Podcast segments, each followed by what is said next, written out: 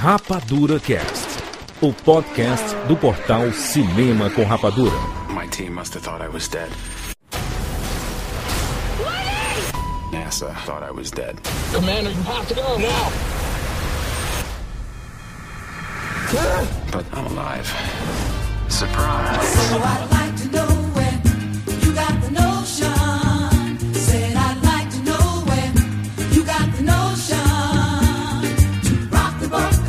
The boat, baby. Rock the boat. I don't tip the boat over. Rock the boat. I don't rock the boat, baby. Rock the boat.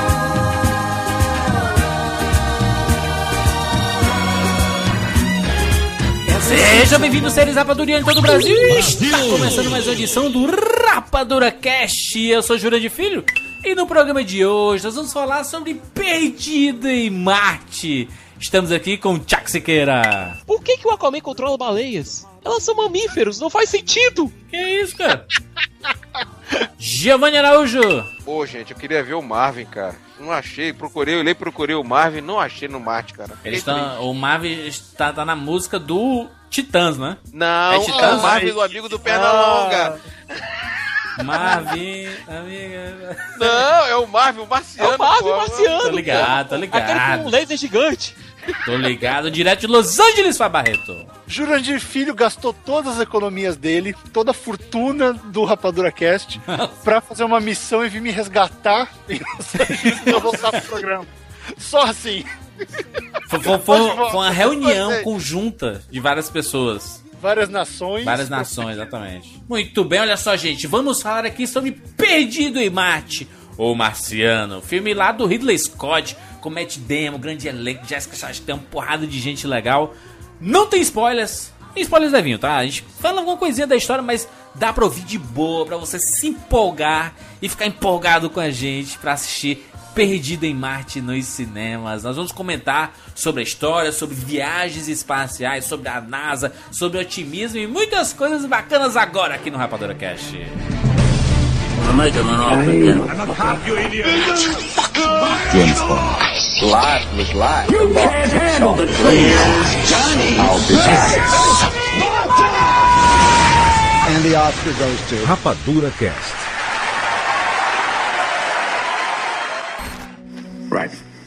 Let's do the math. Our service mission here was supposed to last 31 souls. For redundancy, they sent 68 souls worth of food. That's for six people. So for just me, that's going to last 300 souls, which I figure I can stretch to 400 if I ration. So I got to figure out a way to grow three years worth of food here on a planet where nothing grows. Luckily, I'm a botanist. Mars will come to fear my botany powers. Didn't know what time it was, the lights were low. Oh, oh. I leaned back on my radio. Oh, oh. Some cat was laying down some rock and roll, let us all said. Then the loud sound seemed to. Came back like a slow voice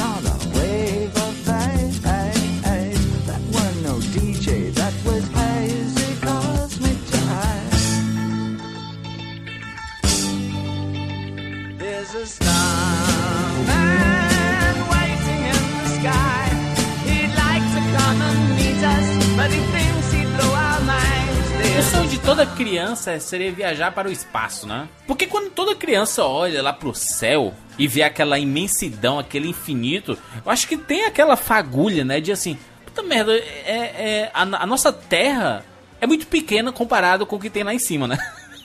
É, Juras, eu Somente sinto quando você muito estuda, que- né? É, eu, eu sinto muito que nós temos uma, uma como raça, É. nós temos uma natureza aventureira muito grande. Sim. Tanto que a gente povoou o planeta inteiro, né? Óbvio, foram alguns, alguns Aham. poucos que, que empreenderam as grandes, as grandes navegações, os vikings que cruzaram até aqui, mas existe essa natureza, não diria nem nômade, mas essa natureza de que sempre há algo mais a fazer, algum lugar novo a chegar. E cara, eu aposto muito nisso, eu acho que a gente tá ficando tempo demais só nesse planeta. Sabe? É, até por causa da. Eu não diria nem Cicas, que foi por jornada. Mas muita coisa que eu lia falava de, de espaço, de exploração, de grandes aventuras. Eu falei, cara, eu queria viver isso lá. Sabe, eu queria ir pro, pro, cinturão de asteroide, ter uma base na Lua. Todas as séries daquela época tinham uma base na Lua, tinha colônias em outros lugares. A gente não fez nada disso ainda. A gente ainda continua aqui. É a ânsia pelo descobrimento, né? É interessante isso que tu falou do, do ser humano e, o filme que a gente vai comentar, né? O Perdido em Marte, ele, ele fala muito sobre essa vontade do ser humano, né? De descobrir, de, de, de sei lá, de, de tirar algumas interrogações da cabeça, né? A gente, o ser humano em si é um- uma raça muito curiosa, né? E ela quer descobrir mais. E a gente sempre fala de exploração espacial, aí pensa assim, não, mas é, é só isso, é só a descoberta do que tem lá fora.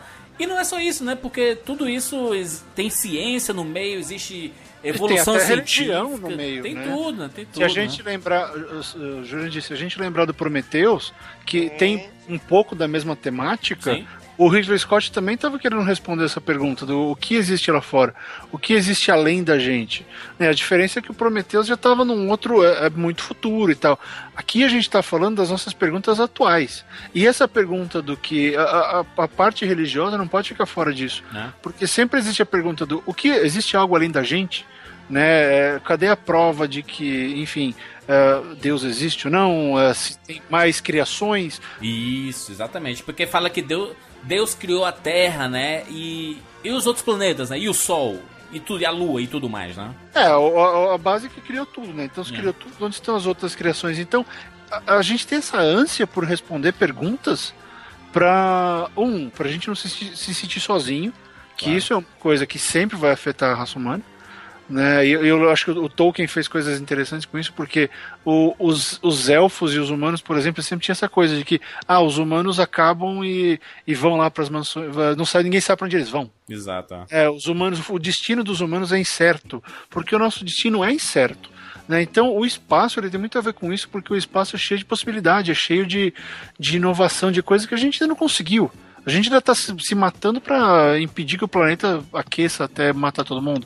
Então, a exploração espacial e esse desejo de ir além, ele faz com que a gente queira ser mais, cara. Faz com que a gente queira se superar, faz com que a gente queira romper barreiras, que é exatamente o que o Perdido em Marte faz. Eu me apaixonei pelo conceito. Tô doido para ler o livro, aliás, que eu não. E Barreto, é importante a gente destacar que nos últimos, sei lá, acho cinco anos, a gente está tendo uma renovação de ficção científica que eu acho importante para esse processo. Que eu falava lá atrás, Rapadura Casts antigos, Barreto, esse vai ser o ano da ficção científica, Barreto, todo ano aí, todo ano aí. Não, cara, mas- nunca mas- vai Mas peraí, peraí, deixa eu só terminar Sicas vai raciocínio. concordar Tivemos clássicos recentes. Aí é que tá. Meu raciocínio é o seguinte: o ser humano primeiro sonha e depois alcança. Pra ser sincero, eu acho que passou muito tempo sem sonhar. E o que eu tô gostando nessa última leva de filmes de ficção científica, e Gravidade, Interestelar, e Perdido em Marte estão tão nessa leva, é o fato de que o ser humano tá voltando a sonhar. Nós, como espécie, estamos voltando a sonhar com o espaço. A exploração espacial é, é o desenvolvimento do próprio ser humano, né? De tecnologias que vão auxiliar o próprio ser humano, né? Na, na criação,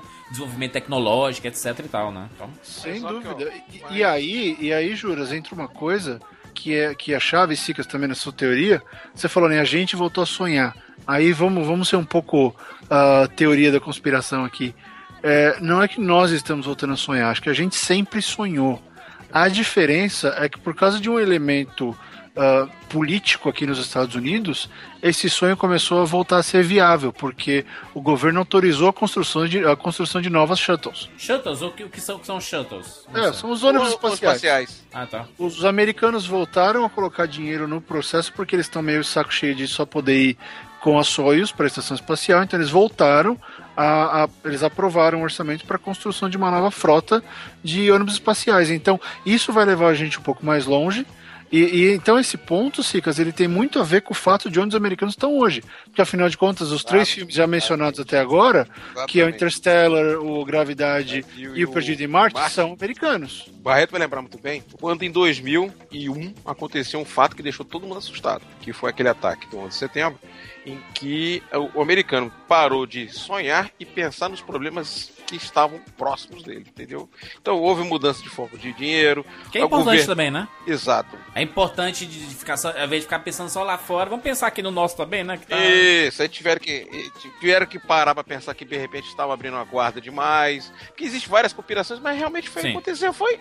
Aconteceu. Não vamos especular sobre isso, vamos dizer que é uma história como fato histórico. Aconteceu. Então, é, acho que o Barreto não deve ter convivido isso no começo, principalmente nos Estados Unidos, em que eles estavam. Tinha aquele ato americano patriótico, em que o cara tinha que trazer todo o que pudesse de um- uma parte da renda dele que gerasse para estimular a soberania americana.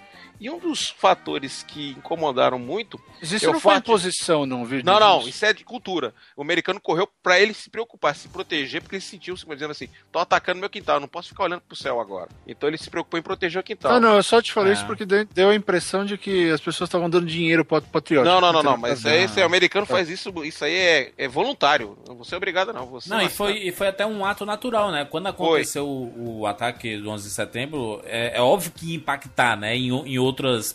Em, em outras. é, não- vou dizer prioridades, né? Mas em, em outras demandas, né? Enquanto ele- eles tinham várias demandas e aí, opa, opa, pera, aconteceu com a gente que vamos resolver isso aqui. Aí o- outros, outros campos de pesquisa acabaram ficando um pouco de lado, né? teve os problemas dos dois ônibus espaciais, dos ônibus espaciais que estavam obsoletos e apresentaram aqueles dois acidentes, inclusive filmados. Um deu pra levar, mas o segundo foi muito chocante. Não. Entendeu? É que o- todos os dois foram pesados, mas o segundo foi muito chocante. Era uma reentrância, o pessoal voltando e tudo mais. O primeiro teve um problema de negligência, teve vítimas, mas todo astronauta é ciente. É igualzinho piloto de, é piloto de Fórmula 1. Sabe que está dentro de um bólido e esse bólido tem mais chance de sofrer acidentes do que executar o que foi projetado. O que faz é o seguinte, é a competência, a situação que mantém este elemento chegar e voltar ao que foi projetado, mas todos eles são preparados psicologicamente para possibilidade do pior. Você pode até perceber isso no filme, que o Matt Damon estava preparado só para desgraça. Ah, é. Acontecesse isso, ele fazia a contingência, fazia aquilo, ele já estava preparado. Mas isso é treinamento, né? Eles, já, eles, sa- eles sa- eles sabem onde tá pisando, né? E. Gigi, tem uma frase no livro que diz: eles são astronautas. Eles sabem o que estão fazendo, eles sabem o risco, eles sabem o que está em jogo. Se vão estar preparados, aí é outra coisa. pra receber o impacto da coisa. Não, na verdade é se dá pra colocar alguma coisa em prática, né? Porque Ah, ele, sim, é, na- é. por mais catastrófico que tenha sido no filme, ele ainda tinha um monte de recursos à, à disposição dele, né? Então Uhum. ele pôde fazer que foi uma coisa que eu achei fantástico. Quando saiu Gravidade, o Neil deGrasse Tyson cacetou o filme, todo quanto é lado, né? Aham. por causa das, das discrepâncias, da distância entre a estação espacial e, e- entre o Hubble e a estação chinesa, lá, lá. É, esse filme, ele só elogiou tudo. e aí eu not... e, cara, mas assim, eu até li antes de ver o filme. E ele tá certo, porque esse filme, ele, ele, ele mostra não só o que é ser astronauta, mas é como pensar diferente. Porque o filme é assim, não é? Tem um problema, você pensa no problema, resolve E o vai- problema, E faz a solução. e faz a solução. Então, É Próximo problema. Faz tudo, repete o ciclo. Então, ele dá essa toda essa ideia de procedimento, ele mostra que a ciência resolve. Cara, Apolo 13. exatamente. Só que assim, esse Cicas, eu acho que foi o maior. Minha impressão. Esse foi o maior da, a maior homenagem que alguém podia fazer para a ciência, porque ciência, o cara fato. conseguiu resolver tudo usando o que tinha lá e naquele famoso espírito da, da NASA, né? Olha, pega do- duas fitas crepe, um pedaço de Isso aí, tubo, MacGyver. vira ali, Silver tape, MacGyver, cara, silver tape. Mas eu fiz o curso de. Quando eu ainda estava no tempo de marinha, você é obrigado. Não esse curso que o amer- o astronauta faz. É um curso que você faz de sobrevivência no mar. Então você a- aproveita o que você tem dentro do seu recurso. E se você não tem, você tem que fazer por onde tem, né? Alguma Exatamente, coisa, é. pelo menos. Você, né? por exemplo, você aproveitar, por exemplo, tua roupa para poder é, usar como boia, Aham. é, um plástico para poder recolher, fazer a vaporização da água para formar água. Você pegar jujuba e dividir uma jujuba, dividir a jujuba para aumentar a sua razão, porque a jujuba tem uma parte da goma e tem açúcar que Tem mantém você açúcar, acordado. sim. Exato. Evitar de comer pássaros, porque o pessoal acha que comer pássaro no mar é... Não, pássaro... Aprenda, gaivota é urubu do mar, cara. Como qualquer coisa. É melhor pegar não, um aí, peixe. aí o pessoal vê pássaro e pensa assim, não é tudo galinha, é não, né? Não, é Não, tudo galinha. não, não, não, não. Galinha é muito, muito- por incrível que pareça. Então, então você cria o desenvoltura. Não é a preparação. Eu gosto de flango. Flango é bom. Mas não é a preparação que o pessoal faz. Eu tô dizendo o seguinte, exatamente como um programa espacial. Tanto é que, até hoje, desde o começo da turma do Right Stuff, que foram os primeiros caras escolhidos, até hoje, só foram 17 turmas de astronautas. Porra, só 17 É turmas. pouco, né, cara? É E- extremamente severo. O russo faz mais. E a gente vê isso, a gente vê, vê, vê isso desde quando, assim? Desde dos Desde anos primeiro- 60, do final dos anos a- 60? o- a- lembra daquele filme 69? Os Eleitos, que começa a tratar dos anos 60? Os Aham. Eleitos, que o Chico Wega foi o cara que começou a dar a ideia de como fazer o processo. Então, começou em 60, 59, 60, começou a selecionar o pessoal para pegar piloto. Começaram com os pilotos da aeronáutica. Eles pensaram em usar outros X, mas chegaram aos pilotos da aeronáutica porque na cabeça dos caras não precisava pensar muito não, era só passageiro. Aí depois começou com os anos 60, 70, com Aldrin, começar a trazer pessoas que podiam ser militares, mas tinha que ter uma formação civil para trazer tecnologia. E os ônibus espaciais abriram espaço, o Barreto tá aí, para entrar civis. Então entrou mais pesado civis foi exatamente a partir do programa do, do- dos ônibus espaciais. né? É porque as pessoas lembram, a gente vai assim, fala de viagem espacial, o pessoal lembra logo da viagem pra Lua, né? Que foi grande passo, né? E etc.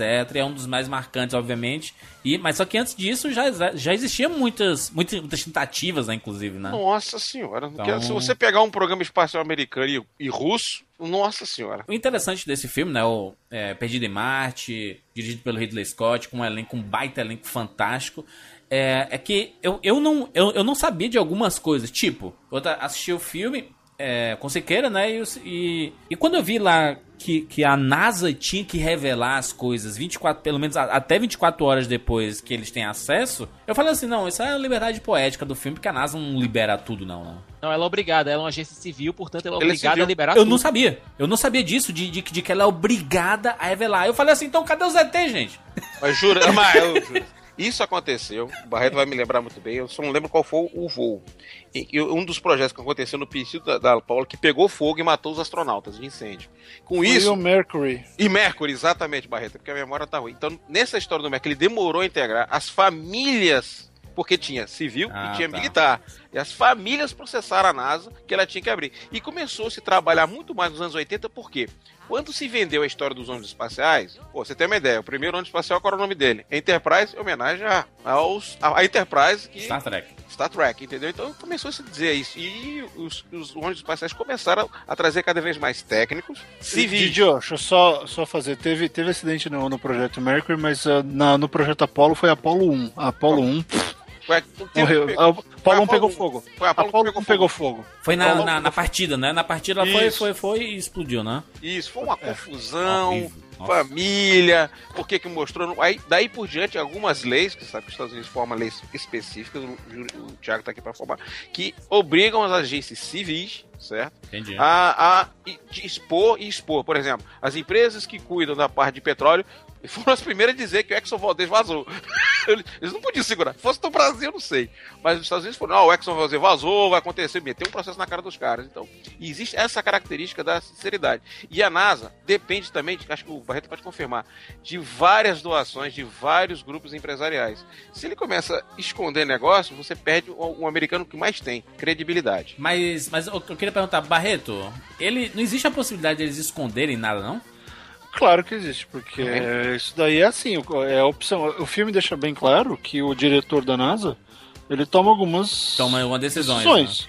E se eu, eu tenho certeza que se tivesse alguma coisa da, da linha ET, Aham. e isso aí ia ter que vetar, ia- teria que vetar com, com o governo. O presidente não, não- nem, nem deixaria, né? Vai causar o caos à humanidade. Isso o Pentágono vai entrar, a Casa sim, Branca sim. vai ser um fuzuê. Segurança Nacional. Vira Segurança Nacional. É, vira segurança nacional. Só que, como aquilo ali, são, a gente tá falando de operações da própria NASA. E, um é por causa dessa. É por causa dessa, dessa transparência que existe. E outra, é exatamente por isso que foram só 17. Que foram só 17 missões. Porque o, o americano. 17 turmas. Porque começou a se criar um problema aqui que é até uma, que é até uma discussão que esse filme aborda sem ser direto. Mas que é o fato de ah, ah, os, os benefícios da exploração eles valem mais do que três vidas, por exemplo. Porque os caras falam, pô, a galera ficou com medo de matar astronauta. Porque depois da Challenger e foi, a- foi, foi a Colômbia? Não, qual foi? Que explodiu? Aqui deu, foi a Challenger, aquela que Não, matou a é a professora. segunda. Ô caramba, a, a última que explodiu. Ah, não, foi a. Peraí, peraí, vou dizer agora. Foi a, a Colômbia, 2003. Colômbia, 2003, Colômbia. Então, é, f- depois da Challenger da Colômbia, eles começaram, porra, é, tá ficando chato matar gente na TV. Então, eles ficam nessa. E tem uma discussão política pesadíssima aqui sobre esses custos. Só que aí os caras, quem, quem apoia a exploração, fala do outro lado, pô, quanto a gente não perde em guerra, né? É, Se a gente ah, perder sim. 3, 4 explorando Júpiter, sei lá o que, indo pra outra galá- galáxia, é, né? Eles começam a falar, meio que vale a pena, e os caras vão saber o que estão fazendo. Ah, mas é, mas é que tá, né? Quando, quando você não vê, tá tudo bem, né? Quando você vê como funciona a coisa, tipo, porque as pessoas não veem as mortes. Até vê, né? Hoje com rede social e tudo mais, você vê a, a morte em guerra e tudo mais, né? Você vê lá o do ISIS e etc. Então, algumas coisas acabam justificando pro, pra, pra opinião popular, né? Mas, por exemplo, é, você vê a NASA, ela mostra pra todo mundo. Então, assim, ah, você assiste o filme do Perdido em Marte. Ah, eles vão ter que mobilizar isso tudo pra salvar um astronauta? Vão sim. Vão sim. Vão, vão, porque pri- na hora que existia a missão. Porque o ponto é assim, até eu achei bacana que tem o link, tem o link do site no final do filme. Isso. Você Aliás, pode é muito legal você Jour- acompanhar os vídeos da tripulação, os caras interagindo um com o outro, é muito legal. É muito bacana, é journeytomars.com. Tem link aí no engano. post É aí pra você É, acessar. é o, é o site. E, cara, é interessante mostrar que no, no dia que ti- existir essa missão de fato, a missão tripulada para Marte, vai ter um monte de plano de contingência. Por quê? Porque foi aquele problema daquela cena, quando o, o, o tio até o EG4 chega e fala: Não, vira o satélite pra lá, tem coisa que eu quero pegar. Ele não, na hora que eu mudar o satélite pra lá, o Jeff, o Jeff, Bridges, o Jeff Daniels fala: Se eu Na hora que eu virar o satélite pra lá, eu vou mostrar o corpo do cara. Ele, pô, mas ele vai ficar uns 10 anos. Né? Não, vamos ver e tal. Porque existe esse problema. A opinião pública faz com que Move. recursos desapareçam. Ou apareçam. o- ou apareçam. Ou faz com que o, o projeto em si caia. Então a NASA precisa continuar operando. Agora, gente, só lembrando aqui uma coisa: Apolo 13, certo? Na época da Apolo 13, o pessoal já tava achando que decolagem pra Lua era Banal. corriqueiro, era banal, corriqueiro. Era, não, era banal, era banal. Tanto é que não tinha mais audiência e até o especial de TV dos caras, ao Foi vivo, cancelado. foi cancelado. Porque não tinha audiência. E quando deu problema na Apolo 13, o mundo todo se virou pra NASA. Eles ficaram perguntando: o que é que vocês precisam pra trazer os meninos de volta? Então isso realmente foi tão impactante que até pessoas que não tinham, de uma geração que não tinha qualquer ligação com o espaço, lembra do que aconteceu. Mas acho que o legal do espaço, lembrar do náufrago. O náufrago é uma sensação, digamos assim, de impotência gigantesca.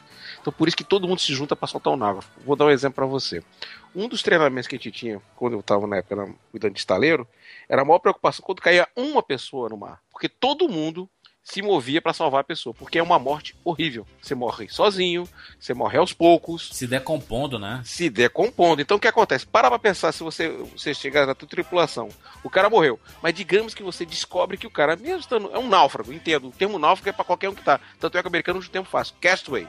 Então, digamos que o cara está só. Que para, eu imagino com uma equipe que treinou não sei quantos anos para estar viajando para Marte, todo mundo sabe a história de cada um, todo mundo sabe qual o problema de cada um, lembra da situação de cada um, o efeito moral que existe de você deixar uma pessoa para trás. Tudo bem que todos são membros preparados para morrer. Todos sabem disso. Se dispôs a fazer isso, tá? Mas dentro da cabeça do cara, você trabalhando com a tripulação, você fechado num ambiente, com, você tá com 40 pessoas que passam meses com você, você cria um, um laço. O ser humano tem essa característica. É a socialização do, do, do- do humano. Então, cara, quando você lê, imagine, pare pra pensar. Imagine uma pessoa que trabalha com você, que te dá essa segurança, faz a sua parte, e você saber que ele tá vivo e você não fizer nada, Não, e você se coloca no lugar dele assim. E se fosse eu ali, será que ele fa- eles fariam o mesmo? Né? Juras. É, tem duas características fortíssimas nesse filme que tem que ser louvadas. Primeiro, a gente já falou aqui que foi a questão da ciência. Barreto falou, esse filme é uma ode à ciência. Todos os problemas já são racionalizados, pensados e resolvidos. Não tem um ciência. sorte, né? E com alguma sorte também, né? Não, mas, Ué, eu não lembro, mas- acho que ele deu mais, mas- azar, ele deu mais azar que sorte. Certo? Segundo ponto, empatia. Uma coisa que o Andy Weir fez no livro, o Ridley Scott e o Drew Goddard conseguiram trazer pro filme, foi o fato de que o Mark Walton ele conversa com a gente. Nós somos a câmera. Nós somos a Exatamente. câmera do diário dele. Ele não tem a minha expectativa que ninguém responda. Ele tá fazendo um diário pra fazer uma crônica da- do tempo dele em Marte. Mas a gente tá lá, a gente tá escutando, a gente tá, re- tá reagindo ao que ele tá dizendo. Pois é, mas, mas, mas se ele fosse um cara extremamente chato, Siqueira, se- seria um outro tipo de experiência. O, o, progle- o problema, não, a, solu a grande solução e a coisa boa do filme é que o Matt Damon é demais, cara. É, você quebrando a quarta, a quarta parede, até mesmo caras que são meio chatos, meio escrotos, eles começam a ter nossa simpatia. É só Ah, ver House mas- of Cards. Pera aí, deixa eu só terminar meu ponto. Veja House of Cards, por exemplo. Ah. O, o Kevin Spacey foi filho da puta, mas como ele tá conversando com a gente, a gente começa a entender o lado dele. É, só que o Matt Damon não tá conversando com a gente, tá conversando com a câmera e necessariamente sei, ele mas não, é não é com a gente. Tipo assim, Mas é é você quase- que tá no Ele cinema. tá, sabe? fazendo, ele tá fazendo diário de bordo, na O, verdade. Exatamente. Ra- o House of Cards é um- a, a quebra de parede diferente porque ele tá conversando com a gente eu mesmo. sei, eu sei, Jura. Só tô colocando aqui mais ou menos como é, como eu tô achando. Sicas, eu, eu- eu concordo, mas discordo um pouco. Até, até escrevi, até escrevi isso hoje. Porque é o seguinte, eu. Sei lá, eu tenho resistências com essa questão de quebrar a quarta parede, não sei o quê. É, não é o fato de pra onde ele tá olhando. Tudo bem, ele tá olhando pra câmera ou pra gente mesmo, tanto faz.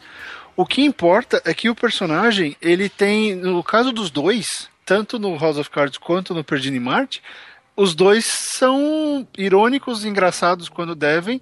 Eles, eles se comportam de uma maneira emp- empática, sabe? É, eles causam empatia pelo que eles fazem. Porque rolou um negócio nesse filme, que por isso que eu tô doido pra ler o livro pra saber como é que o Andy Weir fez, que é um negócio de ele ter transformado cenas altamente chatas em qualquer outro filme. E aí você imagina Always Lost, você imagina o Náufrago, que tiveram que inventar a bola de, de vôlei pra Wilson, ele falar. Exatamente. Pra Tinha que ter um inventar o sexta-feira. Wilson. Exatamente, pra ter o sexta-feira.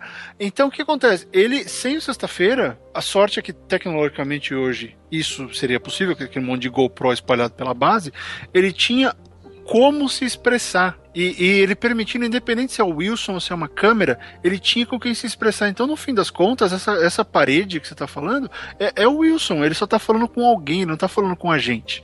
Ele tá falando, ele deu uma ferramenta pro cara poder falar.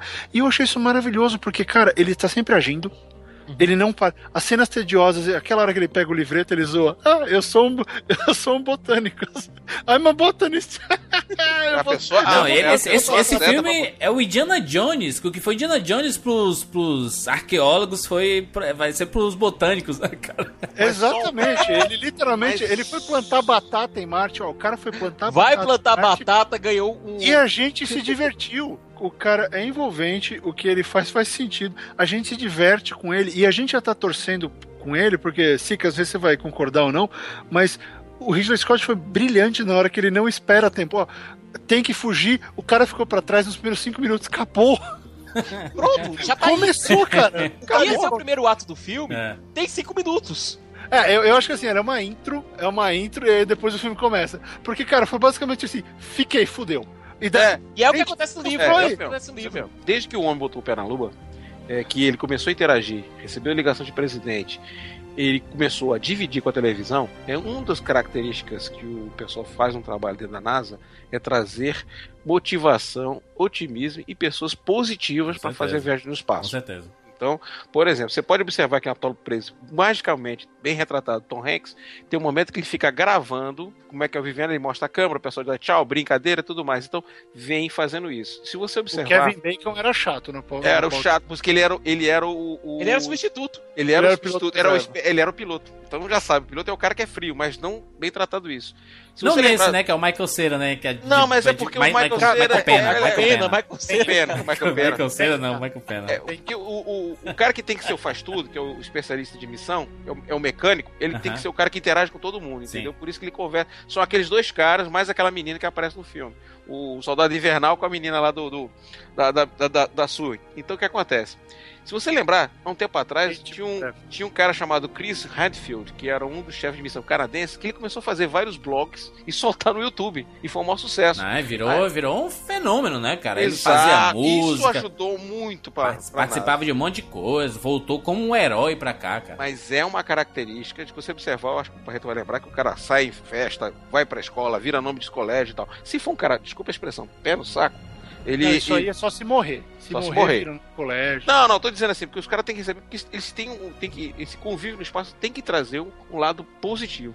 Se numa missão, que o cara no máximo passa quase um ano, o cara tem que ter esse, esse bom humor de convivência, imagina tu fazer 500. Lembra a história? Foi 554 meses com a mesma pessoa, com as mesmas pessoas dentro de um espaço Dias. confinado. Dias. Meses Desculpa. ia ser meio difícil, né, gente? Nossa, dias, digamos, dias. Ir e voltar conviver com essa pessoa. Tem que ter um bom humor. Fato. Tinha que ter, tinha que ter, um, tinha que ter um, um, um bom relacionamento. Não, e é comprovado cientificamente, né, Gigi, que o bom humor, ele traz um- uma coisa boa pro corpo, Revigora, né? Ele- supera. Ele te anima, você consegue fazer mais coisas. Você é de mau humor, mas você não consegue fazer nada direito não, cara. Então, É. é, imagina que seria. Ainda bem que foi o botânico, eu falo até brinco, né? Ainda bem que foi o botânico que ficou lá. Foi o cara que a gente é ao mesmo tempo importante e, e técnico para supertar. Que a função dele era manter a vida. Aquele cara ali era responsável para manter a vida dos outros tripulantes. Ele que por isso que ele sabia fazer a conta do, da quantidade de comida, fazer isso daí. É um cara que é responsável. Sobre vou todos. discordar um pouco, porque eu, eu acho que você tá indo um pouco além da, da, da lógica da coisa. Ele tava lá pra fazer, para fazer exame, pra experiência, fazer experiência. Ele não ele foi lá pra plantar batata, não. o- Não, como ele mesmo Mas, fala, ele mesmo Foi uma fala. solução paliativa, né, ali. Foi só pra... Sim, né? sim, sim. É que, não, eu só tô, só tô indo um pouco contra, Gigi, porque você falou que ele tava lá pra, pra manter a comida. Não, pensa assim, ele, ele mesmo fala que eles já tinham mandado comida com redundância pra três, pra três vezes a mais do que eles deviam ter mandado, e ele foi fazendo conta. Ele não tinha nada a ver com a quantidade de comida que tava ali. é, isso daí eu só tô falando porque eu acho que foi um pouco além. Não, Não, é, eu- ele deixa eu tava ali, ele então. sabia, é, é, porque não, Deixa eu entende? corrigir então. Eu não era a missão dele. Não é que seja missão, mas se tivesse alguém pra desenvolver alguma coisa pra equipe, se tivesse Seria um problema, ele. Não, se tivesse Seria ele. se tinha alguém capacitado Tudo bem, aí sim. sobreviver lá, ia ser ele. Por isso que ele tá lá, entendeu? E outra coisa, não tem outro detalhe. As batatas que ele foi plantar, não sei se vocês notaram, mas aquilo ali era pra uma refeição de ações de graças. Sim, sim, tinha o. Era, era, era pro Dia de Ação de Graças. Tava não abra antes do Thanksgiving. Porra, mas, mas, até, mas até essa questão do vlog, né? Que o Matt Damon ele começa a filmar, né? O, é, a- o que tá acontecendo tudo. Como cientista, você tem que fazer isso mesmo, né? Que você tá registrando. Pra caso ele não sobreviva, pelo menos fica como um registro de estudo pros próximos, né? Pra eles entenderem o que é que deu errado, o que é que deu certo e etc. Mas, É. toda É missão, né? aí tá aí, toda missão é gravada. Se você quiser acessar no, no- no centro espacial, você ouve toda a missão. E Americana, a, NASA tem, a NASA tem o canal da NASA. Você fica assistindo essa né, você, tem, você tem a TV você NASA aqui, você baixa o aplicativo. E juras, tem outro detalhe. É, se você for olhar no marketing do filme, a gente tá- já até falou isso rapidamente, mas tem lá os blogs feitos pelo Mark Watley. Os blogs feitos pelo Mark Watley apresentando toda a tripulação. O Mark e o personagem do Matt Damon, né? Isso. Ele apresentando toda a tripulação lá. Isso é muito O bom. bot- Muita parte, alguns diálogos do livro, inclusive, foram transpostos pra esses vídeos de marketing. Não, mas o Ridley Scott, quando quer fazer, meu amigo, é pra arrombar, cara. É, o Ridley Scott, ele, ele é, é um- é assim, o Ridley Scott é um grande ponto É foda, de interrogação é pra muita gente, mas eu, particularmente, eu sou um fã dele desde sempre. E, inclusive dos últimos filmes dele, que as pessoas reclamaram, não sei o quê. Ai, Prometeus, não gostei. Eu, putz, pra mim, Prometeus, coraçãozinho. Calma, quem gosto. vai. Vai, ô céu, vai virar um Blade Runner. Ouça o que eu tô dizendo. É, meu filho, eu acho. Ainda, ainda, ainda, ainda, ainda vai ser reconhecido, Barreto. Exatamente. Um dia, Olha, ju, Barreto. juras. tem- Chupa tem, essa, Jovem Nerd. Um dia. Toma, jovem. Mas assim, é, aqui, outro dia eu tomei uma bronca, porque no cast eh, antes do Prometheus, a gente tava fazendo aquele line-up, e eu falei, não, vai ser o melhor filme dos últimos 20 anos, eu tava empolgadão. Tem gente que, me- que briga comigo, Barreto, eu assistir aquele filme, não foi nada que você falou. Falei, ok, vamos, vamos compreender. O problema é que a versão do Prometheus, que, que é um dos melhores filmes dos últimos 20 anos, ainda não saiu. O Ridley Scott ainda tem que arrumar Deve aqui. ter, deve ter entubado em algum lugar. com certeza. Porque, porque, sério, não é possível que ele tenha feito um filme tão ruim. Com Não, tanta é cagada. ruim, é muito amor. Muito amor. Não, eu, eu gosto, eu gosto, só que tá faltando. E na hora que ele botar essas partes que estão faltando, o filme faz sentido. Simples. Aí falam, ah, porque o cientista fica brincando com o negócio. Mas tem gente incompetente em todo lugar, gente. Pelo amor de Deus. Jack Bauer Não, é- toda hora aí. Um problema de RH gigantesco assistiu. Nossa, Jura, que aquele, resgatado. aquele botânico, aquele botanista, é botanista o nome em português? Botânico, botânico. é. Aquele botânico do, do Prometheus, ele é burro pra caralho. ele é um dos caras mais imbecis. Tom de serviço, eu acho que o Ridley, eu acho que o Ridley Scott falou assim, gente, eu, eu peguei pesado no Prometheus, não, não é isso que eu quero retratar, retratou no Exato. Damon. Jogou Falou assim, me dá esse livro aí desse botânico que eu vou... Porque ele deve ter recebido tanta crítica, cara, assim, da, da turma, sabe? E ele disse, não, não, vou, vou, vou, vou me retratar com essa galera, adaptar o Marciano aí. Jura, sabe a coisa que eu senti nesse filme que, que parece ser a maior arma dele? Hum. Não é a ciência, não é efeitos visuais, que aliás eh, são fantásticos, Nossa. mas é o, é o humor, cara. É. É o Total. fato de que esse filme é pé no chão. Esse filme foi escrito por um nerd Total. Você sabe disso, porque tem tanta piada nerd na porra do filme Drew inteiro. Goddard, cara. Drew Que- Goddard. e que lindo, e, e que lindo. Cria do Joss Whedon, viu? e que lindo fazer referência à nossa cultura pop, sabe? Porque eu, eu, eu sempre comentei isso aqui, que eu, eu adoro quando filme, série e tudo mais não esquece o nosso mundo, sabe? Que cita as séries que, do momento, os filmes do momento, referência de cultura pop, porque dá a impressão que esses personagens, eles não, não tiveram infância, sabe? E, É, e parece que eles não esqueceram. assistiram desenho, eles não viram filme. Exatamente. E aí, o Sicas acho que vai concordar. Eu não sei quanto o Siqueira riu naquela piada. E eu, eu não vou falar, porque esse é um spoiler, acho que estraga muito a experiência. Aham. Mas naquela piada do nome do projeto, Siqueira, eu, tanto, eu perdi metade das falas, eu fiquei rindo. Eu fiquei rindo mais por a conta do ator envolvido na piada. Não, Exato. Aquela hora ali, eu tive que segurar o Siqueira, que ele começou, eu tava no lado do Siqueira, viu, Bobo Barreto? Ali, hã? Eu falei, eu ouvi, calma. Eu falei, eu ouvi, calma. Foi excepcional, cara. Não, Excepcional. sabe por quê? Não tem filme ali. Não, desculpa, o livro não pode fazer aquilo de jeito nenhum, por causa da escalação do elenco. E Exatamente. hora que ele faz aquilo, eu comecei a me mijar. Aí o Jeff Daniels vai e completa. Caralho! E Barreto, aquilo, aquilo tá no livro. Do Rick Aquilo tá Purnell, livro. né? O, o, o projeto do Rick Purnell, né? Lá do, É, é o Do nome Donald que ele, o Glover. nome, É. é, o nome que eles dão pro projeto. Aí, Excelente. Você vai assistir e vai ter essa experiência de, se você for, né, cultura pop e tudo mais, né?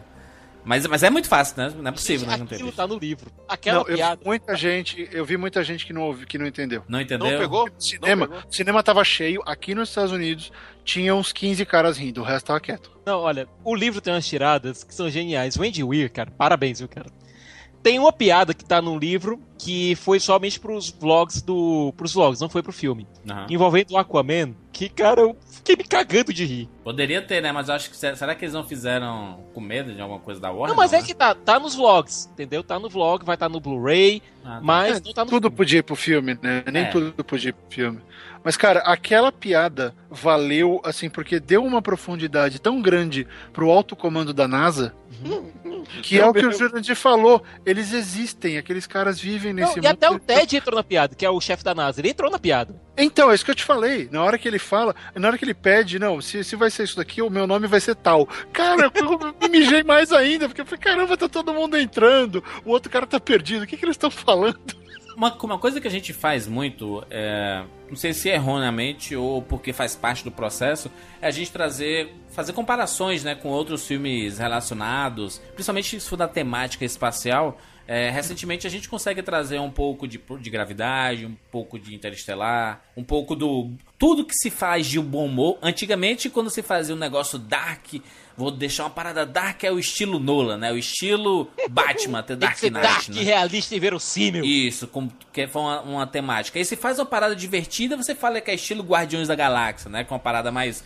O, Não, mas bom é humor. galhofa, né? É. É, mas, mas, mas tem o bom humor e tem música boa. Aí você acaba fazendo uma, uma salada, né? Que o, o Perdido em Marte acaba sendo um pouquinho de cada um desses filmes. Ah, mas já tem o livro e tudo mais, mas quando a gente vê do audiovisual, a gente traz referências do audiovisual, né? Então. É interessante a gente ver a parada do, do Matt Damon, o cara fica perdido e tudo mais. Você vê a Sandra Bullock lá no Gravidade que fica tentando sobreviver e querendo buscar uma forma de voltar pra casa. Então você vê uma correlação. Você vê música boa lá no Guardiões da, da Galáxia, o bom humor. Tem o bom humor e tem música boa no Perdido em Marte, sabe? E, e música Boa. clássica, né, cara? Anos 70 Não, e aí- e tudo, a- né? Mas aí que tá, as músicas viraram piada. Sim. Esse é o negócio. Outro ponto de brilhantismo que provavelmente tá no livro. Aham. Foi ele fazer piada com o tipo de música que a, que a Lewis deixou. Porque, comandante cara, deixou. virou uma piada recorrente. Ele fica xingando sabe? tanto no livro, cara. Cara, e aquela hora que ele fala, essa é a música menos disco que ela trouxe. E é o hino do movimento disco. É, o Gravidade, quando saiu, não foi muito bem recebido pelos especialistas. Você lembra que o pessoal reclamou o negócio da gravidade? o público Não, amou, foi- né? Foi um não, não, não. sucesso de Público bilheteria. especialista. Tô falando de especialista, calma. Aham. Botou o pessoal chiou, reclamou, muita coisa que foi errada. Veio especialista, inclusive, da NASA pra sentar o pau. Nesse, se você entrar no site da NASA, acho que eu até mandei pro Jurandir o link, eles estão mostrando as tecnologias que foram apresentadas no filme que estão sendo, que já são aplicadas pra NASA pro projeto de Marte. Por quê? Porque é que esse filme foi feito com apoio da NASA. Não, Exato. não, e ele já e ele se passa um pouco mais à frente do nosso futuro atual, né? É, não mas não muito mais à Não frente. muito. Não, porque pra ter 10, chegado em Marte, meu filho, é ter- a gente não conseguiu chegar ainda, né? Então tem É que ter. coisa de 10 anos, Júlio. 10, Ah, 10, entre 10 a 15 anos. Há Então, 10 anos pra mim é- faz muito. Ah, ou seja, mas o que eu tô dizendo pra ti é o seguinte: Hein, é- Barreto, pra ti que tu vai estar com 50 aí. Nossa, eu vou estar velho caquético. Não, vamos chegar eu no que vou vem, eu ficar quero ir. calado de mim, seus caceteiros. viu? Eu vou quero, tá você já morreu. Giovanni aqui Latos jaz. Valins. Aqui É. já, Giovanni. É, é, obrigado pela parte que me toca.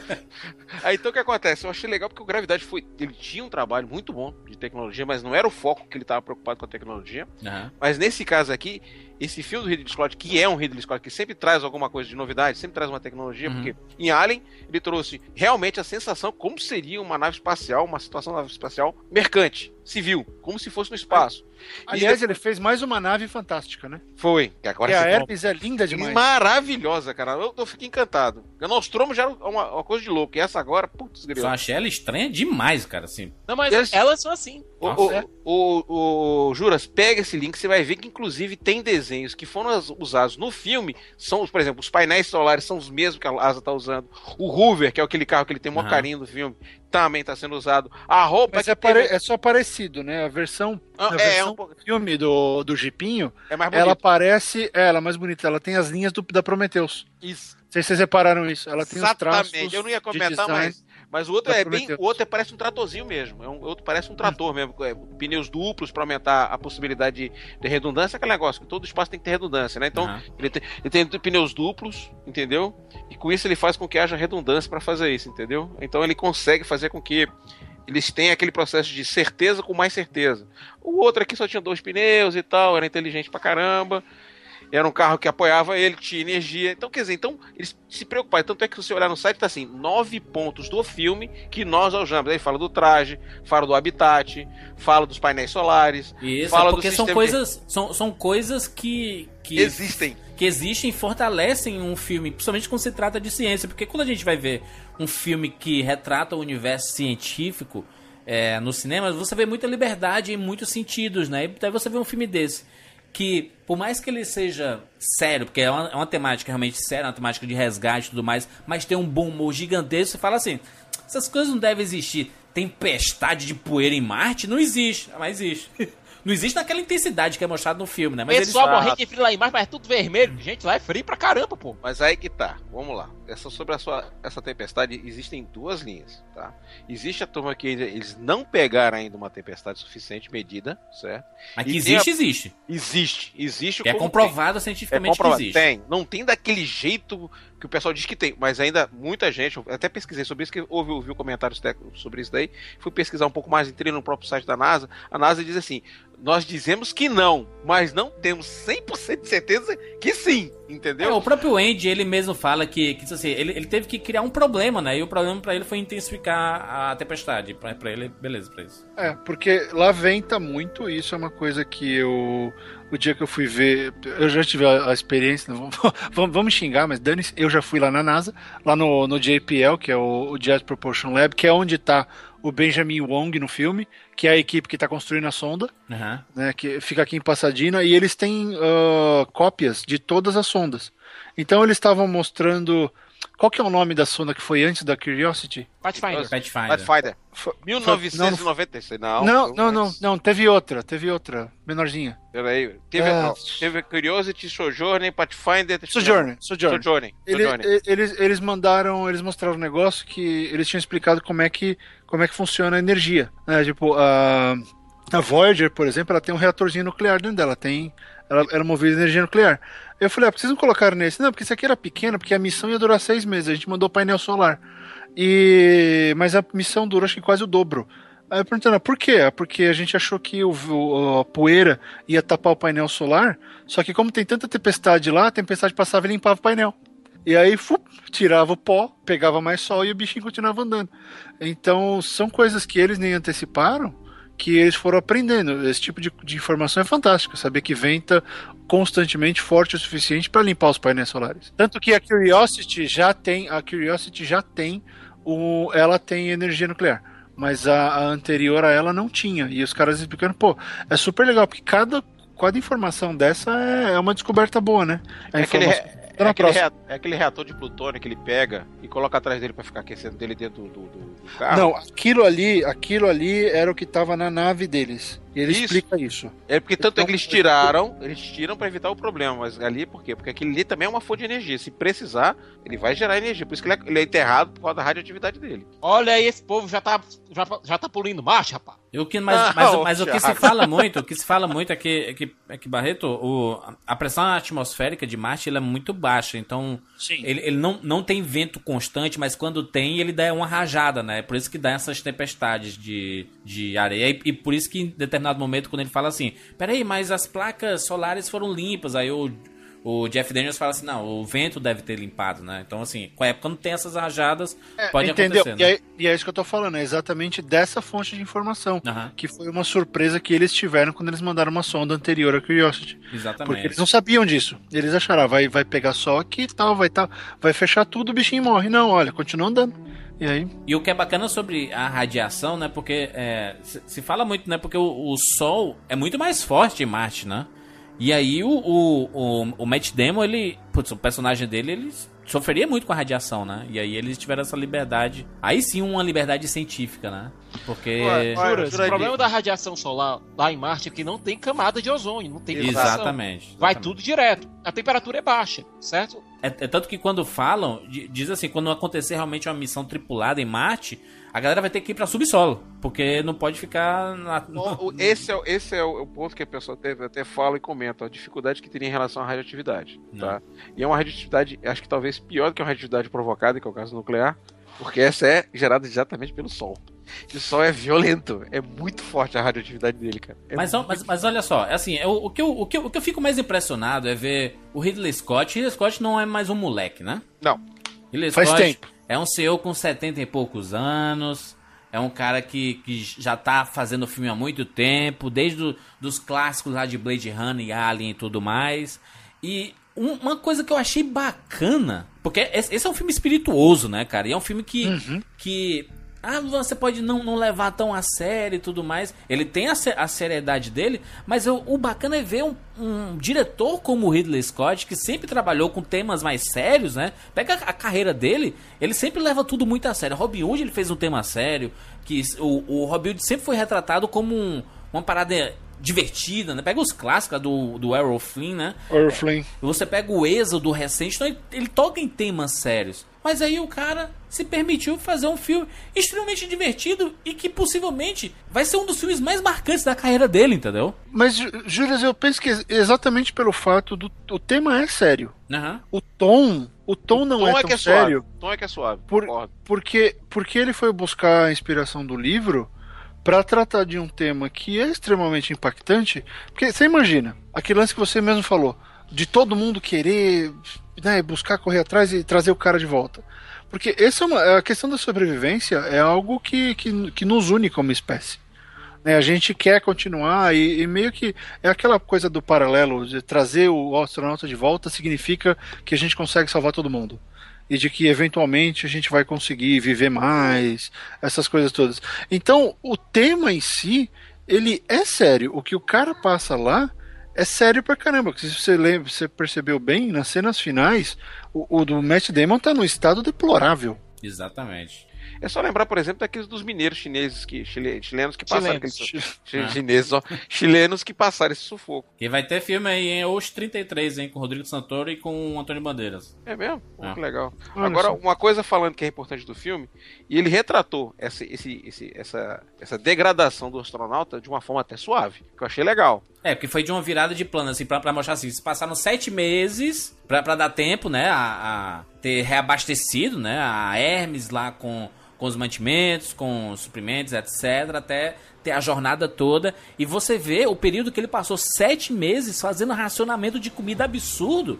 E, e aquela... Putz, ele ficou decrépito, né, cara? É que tá, Emagreceu enquanto ele tinha as batatas, o negócio tava até. Tava Segurando a até, peteca. Dava até pra segurar. Agora, depois que a batata foi embora, meu amigo. É, mas aí... E, o- e o ketchup também, né? E o ketchup. Ele ficou revoltado o ketchup foi o pior. A foi o é é ali, não, aquele ketchup ali. Ele né? foi o ketchup. O- Agora é o seguinte, é, outra preocupação que a NASA teve, né? Porque são. É, por que batatas? Por quê? Tomate, batata e cenoura nas características do solo marciano, é os que realmente são os, os- os vegetais que podem se dar bem, entendeu? Mas aí não foi a NASA, Gigi. Mas as características desses três, eu tô até pesquisando, a desses três, esses, principalmente o tomate e a cenoura, se dariam muito bem no terreno. Quer dizer, Ah, é, até essa um fixação. cocôzinho Do... ali, meu filho, é nóis. É, não. Inteligência, né? A parada do Meu cocô, Deus, né? Achei cocô- genial o- aquilo aí. O cocô do gringo No lá, vácuo e vira pacotinho, excelente. Mas é sempre assim. O que o- salvou foi a merda. Foi. Literalmente. Aí mais uma, mais uma daquelas coisas de inspiração que você tem as melhores ideias cagando. Porque se você não, não assistiu o filme aí, tem um, tem, um, tem um momento lá que é, ele é, na, na base deles lá, quando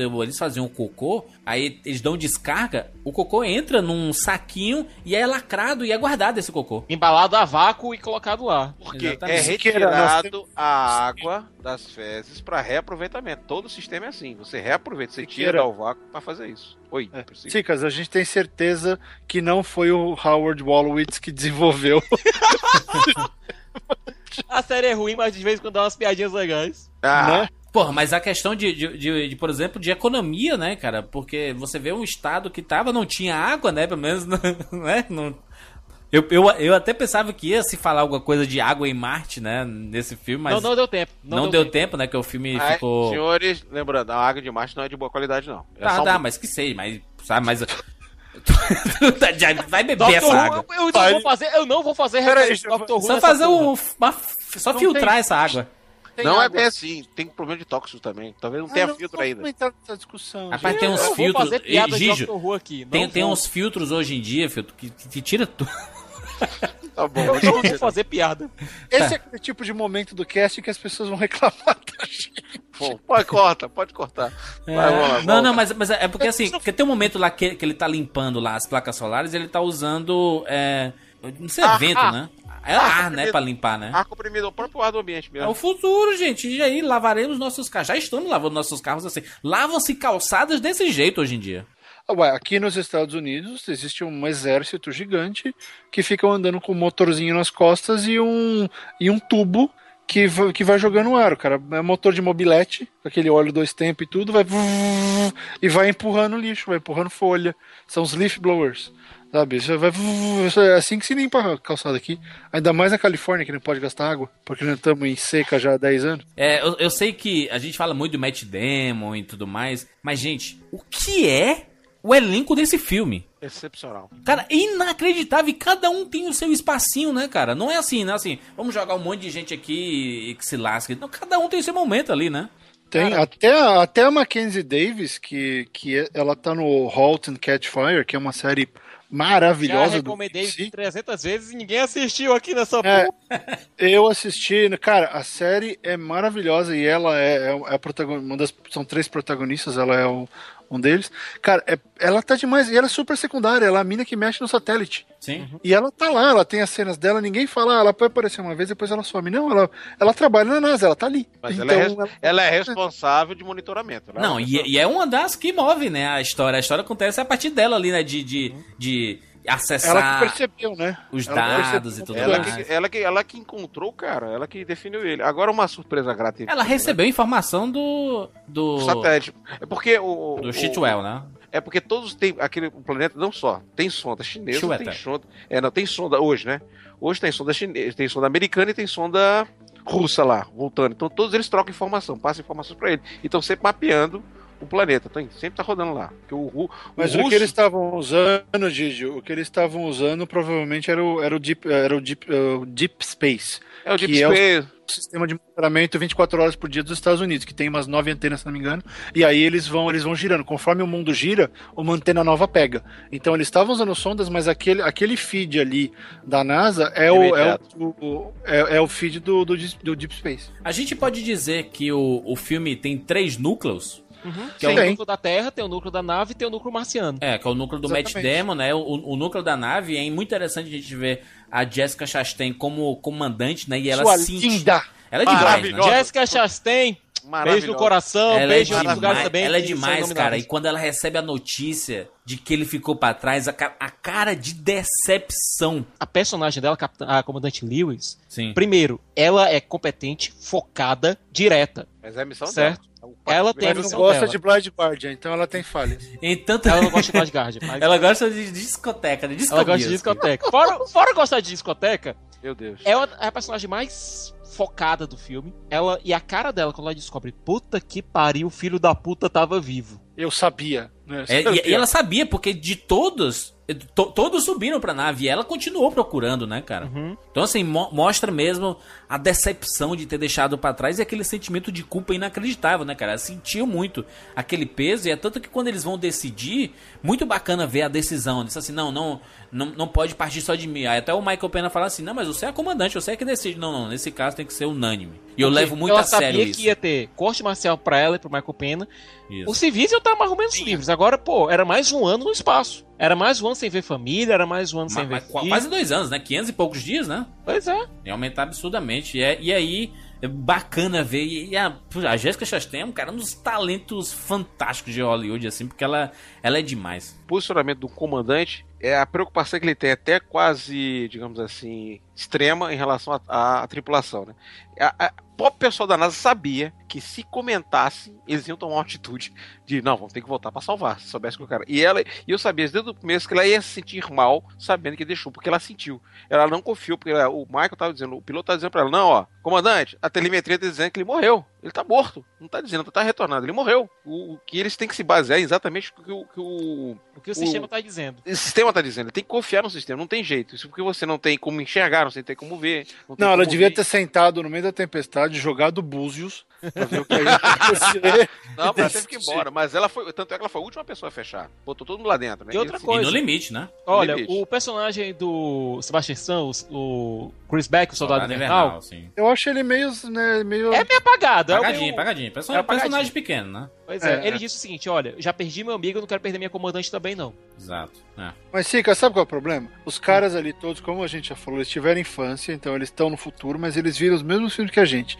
Então eles sabem que se o Matt Damon tiver perdido no meio do Iraque, você manda um helicóptero buscar ele. Se ele tiver perdido na Segunda Guerra, você manda um bando de cara buscar ele. Falar se, ele tiver Guerra. perdido, se ele tiver perdido na água, você manda um barquinho buscar ele, que ele vai ser um super agente secreto. Se ele tiver perdido emocionalmente, você manda o Robin Williams salvar ele. Então, se, se ele tá perdido, cara, vai. Se você buscar não pegou nada aí, o que é? É Gênio Domável, o último, Gênio Indomável, Borne, Borne, James Bond, Soldado James- Ryan. Círculo, Bond. ah, Coragem sob fogo e faltou se ele tiver perdido num- numa outra dimensão, você vai buscar no Interestelar. No Interestelar. Isso ele não endoidar no meio do filme, né? Caraca, É, o Matt Damon tá sempre perdido. Dei um GPS pra ele. É mesmo, cara. Ele se porra, perde. desde a época do Ryan, cara, ele tá se perdendo. Então é assim, você vai buscar ele porque tá na hora dele começar a salvar os outros, mas até então. E ele, ó, vamos ver, ele faz uma cara de besta fantástica, não faz? Faz demais. Ele Excepcional. tem uma cara de, ah, seus trouxas, eu tô aqui, eu sei plantar batata. Cara, é aquilo. Eu colonizei. Ele é o pirata espacial. Isso é fantástico. não, cara. o legal não é nem, nem quem fazer essa piada, é o Cheio até já for entender a piada.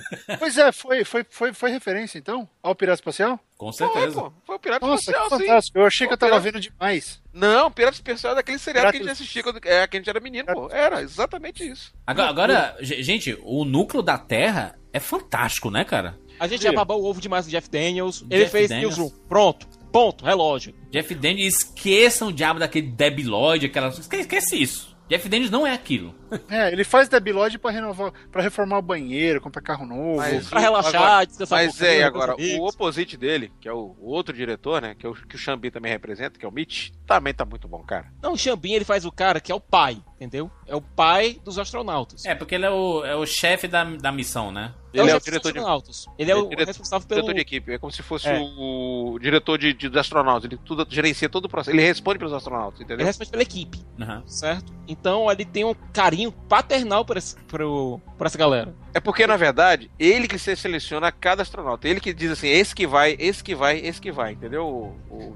É o cara que dá o- a assinatura final. Ah, muito bom. Mas e, o- e, o- e o Chiwetel Ajafona, cara, demais, né, cara? Vice Chefe de missão, Capu. cara. Chefe de missão. Ele, é- ele é ótimo. A é escalação demais, do, do, do Benedict Wong também foi demais. Muito ele é bom. o chefe da, da JPL. E aliás, se, Khan, cara, se você não assistiu o Marco Polo ainda, corre. Porque ele, é- ele, é, o, ele é o Gengis Khan e brilhante, cara. Foi o brilhante. único do elenco que não veio pra cá pro Brasil, cara. Não, e não foi. e não, Foi, não, cara. não foi proposital esquecer a, a, a Kate Mara, tá? No grupo lá do.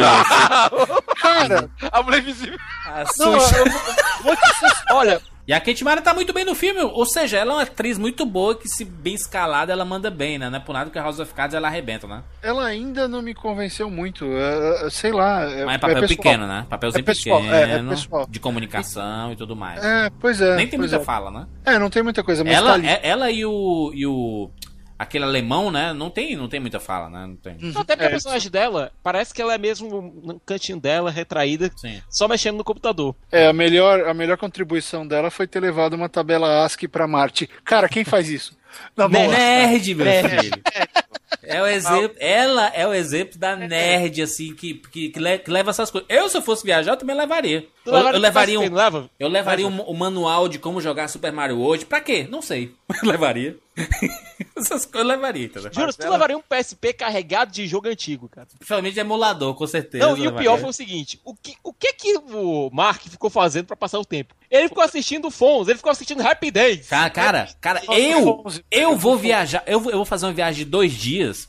Eu levo o PSP, eu levo o 3DS, eu levo iPad com filme e série. Gente, dois faço dias. tudo Se eu isso, fosse eu pro espaço eu não passar um encosto em ano, nada. Eu não encosto em nada. não encoste em nada, nem Mate, pega. lascou tudo então. Agora, a referência do Fuzzy, quando eu olhei pro lado, eu falei, eu não acredito que esse cara pegou essa referência. E a foto que ele tirou, né, que apareceu lá pra, pra NASA, eu vou botar esse cara aparecendo com o Fuzzy? Pô, Fons, o Fons. o Fons, vou aparecer com o Fons? Ó, Pô, Christian Wiig também muito bem no papel, eh, sa- saindo da- das comédias, né, fazendo um papel um pouco mais sério, né? É, me agradou mais muito. sério, né? né? É, meio, É, meio sério, apagada. Meio apagada. É, assim, eu, eu não, eu não exijo muito quando tem tanta gente talentosa em tela, não, Não, tem é, como Ela é exigir assessora de muito. imprensa, cara. Ela é assessora de imprensa. Eu sei, sabe qual foi o meu, meu aspas, problema com ela? É que o último filme não comédia que eu vi com ela foi o Walter Mitty, que ela tá fantástica. Tá demais, né? E eu tava meio que esperando uma continuação, né? Mas ela tava ali meio. A personagem é assim, então ela. Ok. Precisava, é a né, função né, dela, ela é Ela é meio- de imprensa. Ela só... ela é, ela é meio alienagem. Ela é meio. É, meio- assim, ex- ex- exatamente. É, é a- como o pessoal também fala que é publicista, né? É responsável lá por, pela, pela divulgação da, da parada. Precisa né? só em inglês, viu, Juras? Aí é assessor de imprensa mesmo, é. Ou relações públicas. Aqui é publicist. Eu lembrei da personagem do Entourage, né? Que ela era publicist, né? Eu lembrei lá. É, Pronto, então, ela lembra publicist- mais a CJ Craig do The West Wing. É, a CJ era fantástica. Mas aí eu, eu vejo assim, ela, ela indo pra um papel mais sério.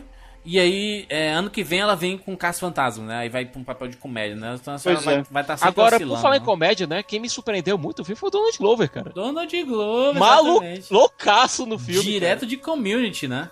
Pois é, isso que eu ia falar. De onde saiu aquele cara? Community, da série Community. Fabuloso. Não, é isso que eu tô falando. Não, eu, eu vi pouca, pouquíssima coisa de community.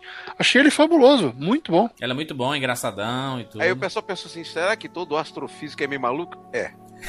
Olha, só pra dizer É. outra coisa. Tinha um É. movimento pra colocar o, o Donald Glover como Homem-Aranha. Sabia? Como o, Miles Morales. Miles Morales, sim. Eu só vi o cara em Community e foi uma série que eu abandonei na terceira temporada, né? Então. Foi uma série que o criador foi forçado a abandonar na quarta, cara. Pois é, mas assim, pra, pra, pra mim, ele, na terceira temporada, ele meio que chegou no limite, assim, do que eu tava gostando da série. E eu, eu sempre gostei muito do, do personagem dele. É um cara engraçado e foi bacana ver ele fora do universo de, de- do Community. Eu Já, já tinha participado daquele do Magic Mike, né? Mas papel pequeno também, né? Mas agora cá entre nós, ele surpreendeu com o astrofísico, soube segurar a peteca. E e agora a forma como ele apresentou o projeto dele. Fantástico. É, eu achei legal esse negócio dos três núcleos, como o Jurandir comentou lá atrás, que o, é, é muito importante para dar para dar ritmo pro filme. Total. Que é meio que o problema que o náufrago sofre, né? O núcleo em terra é muito pequeno e de vez em quando aparece. Fica o tempo inteiro com ele lá. O Always Lost também, do Robert Redford, a gente fica muito mais tempo com ele que qualquer outro lugar. Então, Até é, outro núcleo no Always Lost. é, só é, ele. não é- é só ele, tá certo. É Tem umas. Não, eu confundi, desculpa. No, no Always Lost fica só no Robert Redford. Então é meio. É interessante ver que é um filme que tinha um potencial de chatice extremo. Né? Ele podia ser um filme pé no saco total. E não, eles foram construindo essa tensão porque as pessoas estão refletindo a tensão que ele está sentindo lá. E é por isso que o núcleo da Terra é tão bom, porque a gente quer que. Na verdade, a gente não quer que, que o, o, o Watney sobreviva, a gente quer que a NASA dê um jeito. E, e aí, esse lance que o Gigi estava falando do. Do, do menino ter apresentado a, a teoria dele, é que assim, é, é- é esse lance do vai ter um, um louco, despirocado lá dentro da NASA, que vai resolver o problema e vai sair correndo. Em todos os filmes da NASA a gente vê isso. Verdade. Lembra no, no Apollo 13? Os caras tem correndo, exatamente, os caras exatamente com Apollo o 13. ar-condicionado, eh, com o f- filtro de ar.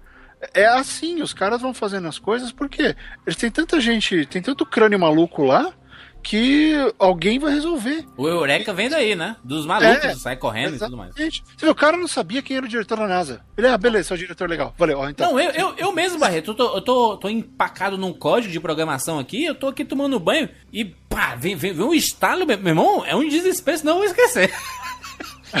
Vai dizer que você corre a metade da casa pelado e entra. Não, pelo amor de Deus, que visão do inferno. É, excelente. Nos finalmente, é, é interessante a gente ver como, como o filme ele conseguiu desenvolver essa dinâmica toda de, de três núcleos diferentes e conseguiu encaixar tudo isso, né? E fazendo de uma forma clara, como é, pode até parecer panfletário, né? Assim, da NASA, vamos divulgar a NASA como sendo essa companhia fantástica e tudo mais, mas talvez seja o resgate da NASA, o Perdido em Marte, sabe? De assim, de as pessoas voltarem a, a focar os olhos assim, ah, realmente, cara, é importante essa exploração espacial, vai, vai trazer muito benefício à humanidade e sempre trouxe, né?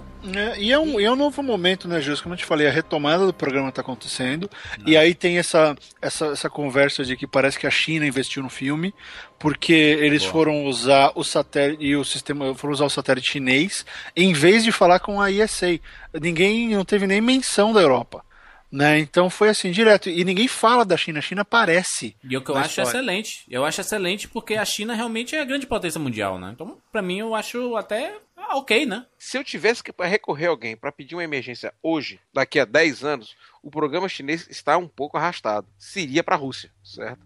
Só que o americano tem um, um grande orgulho ferido pela Rússia, porque, para quem não sabe, quem primeiro chegou em Marte foi o russo, não foi, foi o americano. não. Eles, a primeira sonda que chegou de Marte foi em 62 pelos russos. Então, é aquela, aquele, aquele, aquele, aquela partezinha da disputa que teve no passado, talvez não tenha machucado eles, entendeu? Então, se você chegar, a primeira a, a sonda foi russa, a primeira mulher no espaço foi russa, a primeira a cair em outro planeta do sistema solar foi russo, quer dizer, em Vênus, quer dizer, tem- levaram muita pancada do americano. Em 71, o russo foi o primeiro a botar é, é, uma nave em Marte, pousando mesmo, caindo para fazer uma definição. Então, talvez essa. É, é, como eu não tinha certeza se tinha sido essa conotação no livro, quando colocou a China, ótimo, é melhor. Para não fazer, talvez, assim, uma, uma situação assim, esdrúxula em relação à Rússia, a situação atual da ele com os Estados Unidos com a Rússia está meio beligerante. Eu, eu, eu não acho que foi decisão assim, vamos colocar por colocar. Não foi, foi. pensando na Ah, grana só- também. é, não, aí é que tá. A diferença é que no filme é, a gente vê um pouco mais além. A China não só deu ajuda, como depois as missões subsequentes Foram foram, joint missions. Mas, mas eu acho que tem muita decisão comercial também, né? Porque o- a China é o grande mercado de cinema, tá salvando Hollywood atualmente. E é, é uma decisão muito importante colocar isso em destaque, né? Que a China ajudou no salvamento do, do, do, do marciano, né? Do Matt Sim, Damon. só que, tá, só que Juras, eu vejo que tem muito mais a ver com a NASA do que com, Que seja, pro- que- do que com produção e tal. Porque o negócio é o seguinte. Antes se É, relacionar isso com a China do começou- que com a Rússia, né? Então, mas isso começou, agora que o Sicas disse que está num livro, pelo menos uma, uma menção, isso começou com a decisão do Andy Weir. Porque acontece o seguinte: a China é potência e tudo, mas a China é um dos grandes antagonistas da história. A China tem mais grana, a China está começando, os Estados Unidos estão começando a dever um pouco de dinheiro para a China, então está começando a se criar uma situação engraçada. Teve uma vez aqui, fizeram uma propaganda, um anúncio aqui, mostrando uma universidade chinesa no futuro mostrando que os Estados Unidos começaram a quebrar no dia que eles deixaram de investir em petróleo, alguma coisa assim. E os caras rindo da, da derrocada americana e tal. Então existe a imagem aqui dentro de que o chinês é oposição. Existe uma, uma imagem de que. A Chi- e muitos dos livros de ficção É científica. claro mesmo, assim. é- é, tá, tá, tá crescendo, Jurandir. E aí tem muitos livros de ficção científica recentes que estão colocando a China como o como a força ser batida ou como o inimigo do futuro. Então esse esse essa- esse fato, lógico, você tem toda certeza. Isso vai ajudar pra caramba na renda do filme na China, vai, não tenho dúvidas. Só que isso é uma é, um- é uma estendida de mão porque você tem que pensar no que foi dito no filme. Na hora que o chinês lá fala, não, a gente não vai dar o propulsor, que nosso é melhor que o deles, mas a gente vai ajudar assim, assim, assado, só que ninguém pode saber. Tem que ser no espírito de colaboração entre agências. Então, aque- aquele diálogo, ele é político. Aquele diálogo não é só pra ficar bonitinho no filme. Aquilo ali foi uma, foi o cachimbo da paz. Foi assim, ó, vamos fazer as paradas juntos? A gente pode, olha só como dá pra fazer, entendeu? É, eu, eu vi isso como uma coisa muito mais estratégica e, e forte do que simplesmente, ah, não, vamos colocar aqui porque a gente quer a grana. E, e o Obama tem tentado estreitar a relação, eles estão fazendo mais missões comerciais, Mas a coisa você tá tá, melhorando. aí, né? Você tá aí, é, é, você pode falar melhor do que a gente, obviamente, mas pra mim ficou claro que era assim, é, é, é a tentativa de realmente mostrar que estamos juntos, sabe? Não, não foi meio que... É exatamente o que eu tô dizendo. É, eu tô É. dizendo, quem estendeu assim, olha, dá pra fazer coisas juntas e a gente pode começar por aqui, ó. E Barreto, nisso eu vejo o Andy Weir e o, por extensão, o Ridley Scott e o Drew Goddard é, como otimistas. Eu vejo Sim, eles extremamente vendo Extremamente. não otimistas porque eles viram nisso, nesse ato de colaboração entre as duas agências, é, basicamente as agências viram, tem um homem precisando da nossa ajuda, nós vamos ajudar. Aí Não mostra tem- não é- como, tem um como, ameri- como a humanidade pode se unir em prol do, do, do mesmo, né? Pois é, e no final do filme a gente vê que é, o resgate está sendo acompanhado é, por em vários locais do mundo ao mesmo tempo. O mundo para pra ver aquilo ali tudo. Sim, o filme, a, a temática, essa, essa obra, não- porque eu não quero só falar do filme, porque eu não, não li o livro, mas essa obra, ela tem um caráter unificador.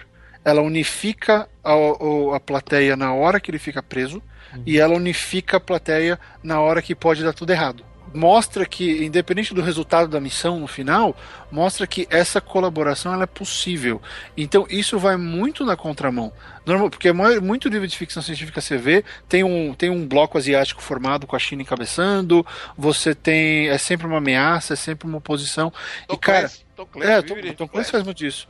Então você consegue ver que eles estão realmente mostrando, olha, a gente pode parar de ser tão pessimista que volta acho que naquela discussão de a gente parou a gente tinha parado de sonhar, sabe? A gente estava muito ah, cético ah, em relação aos outros aos outros mundos, que é a parada do Watchmen, né? O Dr. Manhattan ele fala, eu vou explodir isso aqui porque na hora que tiver um inimigo de fora, todo mundo se une. Não necessariamente, porque às vezes quando você faz isso, as coisas se separam, né, a tendência de cada um se fechar e você ter nações brigando por, por migalhas, sei lá por quê. Então, cara, foi su esse filme é super otimista. Dentro da ficção científica, é otimista pra caramba. Em gravidade, a estação que salva a astronauta não é uma estação chinesa? Mas É não tem estação chinesa. É, mas não tem participação deles. Não tem Calma, participação ô Thiago. Ô, Thiago, é o seguinte, eu acho que é o seguinte. Em vez de você partir e dizer que existe disputa ou guerra no espaço, você tá entendendo? Por que não a gente partir para fazer união?